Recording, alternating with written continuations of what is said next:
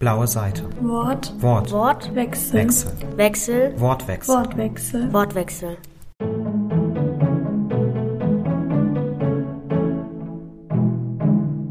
Heute mit Lene, Johanna und Sulfa Kahu.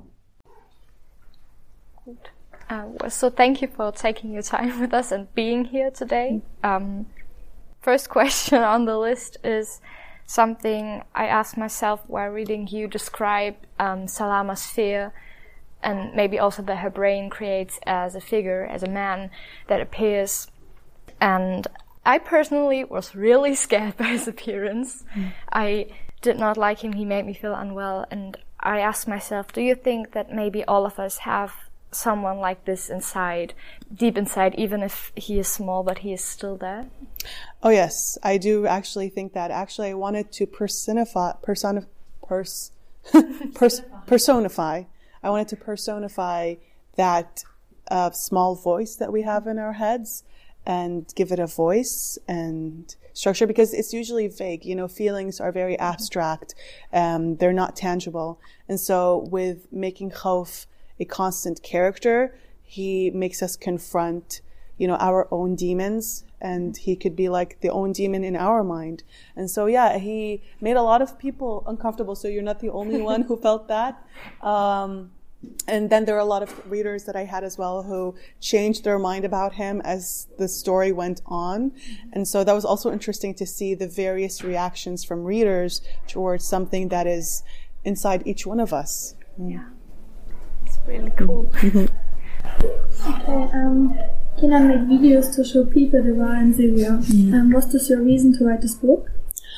Yes, because when I uh, moved permanently to Switzerland, um, and I was learning German also there before I went to Aachen, I had a lot of people ask me what is going on in Syria when they found out that I'm Syrian. And so, as you guys know, in language school, you have people from all over the world learning this language. So you get to meet people with different opinions and ideas about certain situations in the world. So when they would find out that I'm Syrian, they would be like, "Oh, so what is going on in Syria?" You know. And so I realized that people, you know, in Europe and the West don't know what's going on. There isn't much awareness about the situation.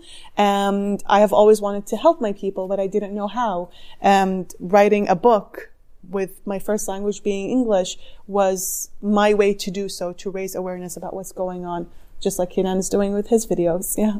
Okay. Um, would you rather go away in Ge- to Germany or somewhere else, like Layla, or stay there like Kenan? Uh, if I was in their situation, you mean?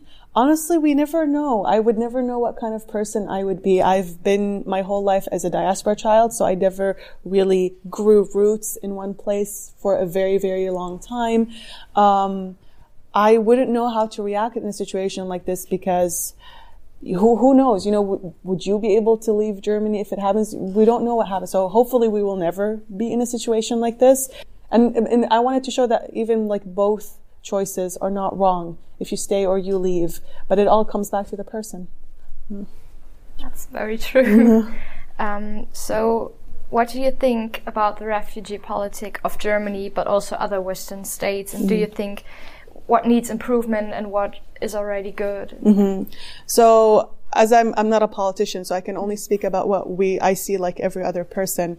But I think what happened in the Ukraine uncovered a lot of double standards when you see when dealing with refugees, not only Syrian refugees, there are refugees from all over the world. And so the Ukraine war kind of showed that. And so I would simply want to see countries in Europe or all over the world treat refugees that are not Ukrainian just as how they're treating Ukrainian refugees. I think, I think that's fair because in the end we're all human beings. Okay, um, Layla said it's not a war, it's a revolution. Mm. What is for you the difference between a war and a revolution? Mm.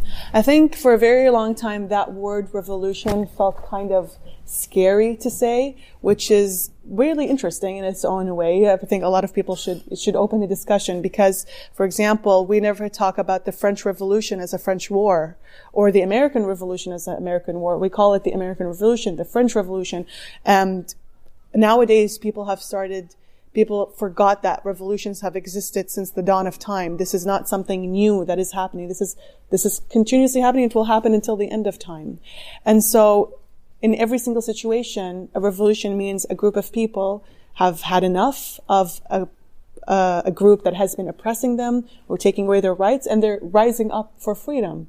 And in every single situation has happened like that. So why do we call it the Syrian civil war and not the Syrian revolution when it's exactly the same as any other revolution? It's an interesting point you're mm-hmm. making there.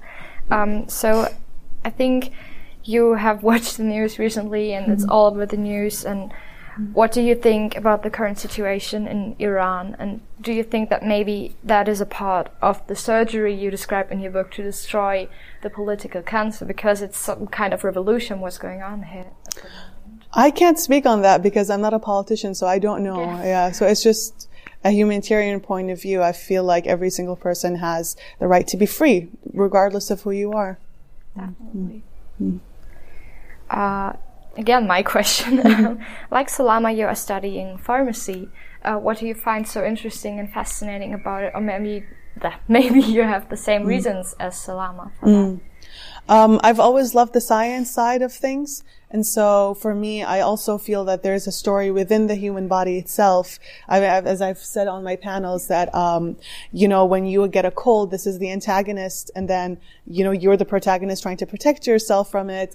And then you have something even more vicious like cancer, right? That it's in its own way, it's very interesting to study how your own body is fighting you you know, like there's a story within itself, within your genes. And so I've always been interested with the way the body responds to medic- certain medications or how it defends itself from certain pathogens. And there's so much that we don't know about our, our own bodies, like the genetic makeup. We only know just a very small percentage from a huge, huge unknown information. And so, yeah, I'd love to be part of something that's discovering new things every single day. Yeah, already as you made that point on stage, I thought, well, I, I've never looked at this from this viewpoint before, and I think I find it more interesting now because I don't like science. but I think maybe I will start to like. And that'd be great.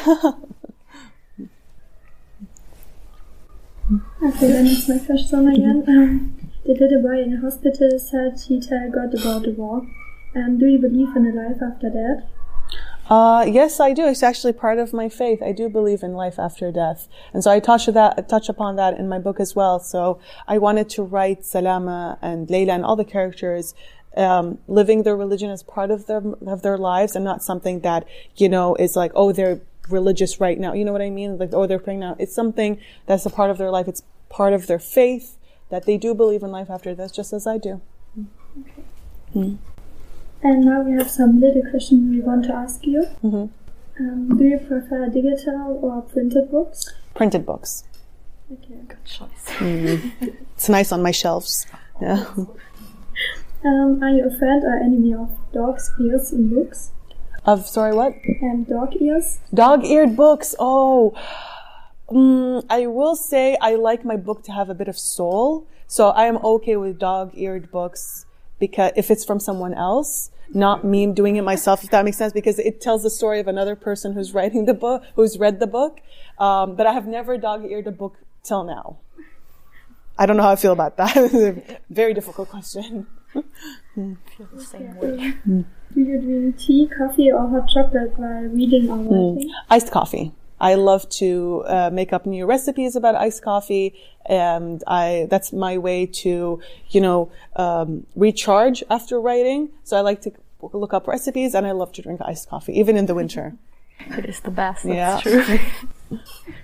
Okay. Um, do you listen to music or do you need silence when writing a book? Music. I need music. I need my background movie soundtracks playing as I'm writing my scenes because I also like to discover my books as I'm writing them. And so it feels like a movie that I'm reading or uh, that I'm writing and not watching, if that makes sense. So yeah, I need my music. Q. I'm going to continue. Mm-hmm. So please rate the chaos on your desk on a scale of 1 to 10 from my writing utensils are all placed perfectly on my desk and the distance between them was measured with a ruler to wait what's the best. Oh, uh, if it, if that's one to ten, Yeah. I would be uh, I would be a four. Okay, that's so solid. everything's neat, but then after I'm done writing, it's chaos and I have to clean up again. So the cha- the chaos would be six, and then normally it's like three, four. But if you manage to clean up the chaos, that's great. Yeah, yeah. I mean, I have to. If it's, if it's clutter around me, I feel like my mind is cluttered. So I have to make some space for my mind as well. Uh, when was the last time that you wrote a handwritten letter to someone? A week ago, a month ago, or a year ago? Oh, I have. I have written. I actually, it's not a handwritten, but I annotated a book for my best friend. So I feel like it's also some sort of like a handwritten letter with my thoughts in it. So that was a month ago. That's a nice mm. present. Yeah, it's really, you should, should definitely do that to your friend. It's, it, it- she was reading it and she's like, it felt like you were with me reading the book. That was very nice. Yeah. So, uh, last question on here: uh, Do you prefer writing with a cartridge pen, a pencil, or a ballpoint? Oh, I uh, usually use a normal pen. Yeah, but one that doesn't bleed, you know? Like I don't want the, I flip the page and then I see, you know, the pen has bled into the other page. So I think a ballpoint pen is safe. So I would choose a ballpoint pen. No. So, yeah, that was it. Thank you so much. Thank you for having me. So, I was a bit nervous, but I think. No, you did great. You did great.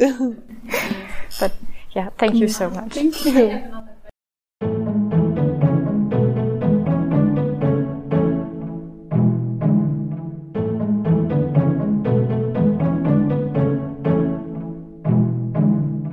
Wortwechsel.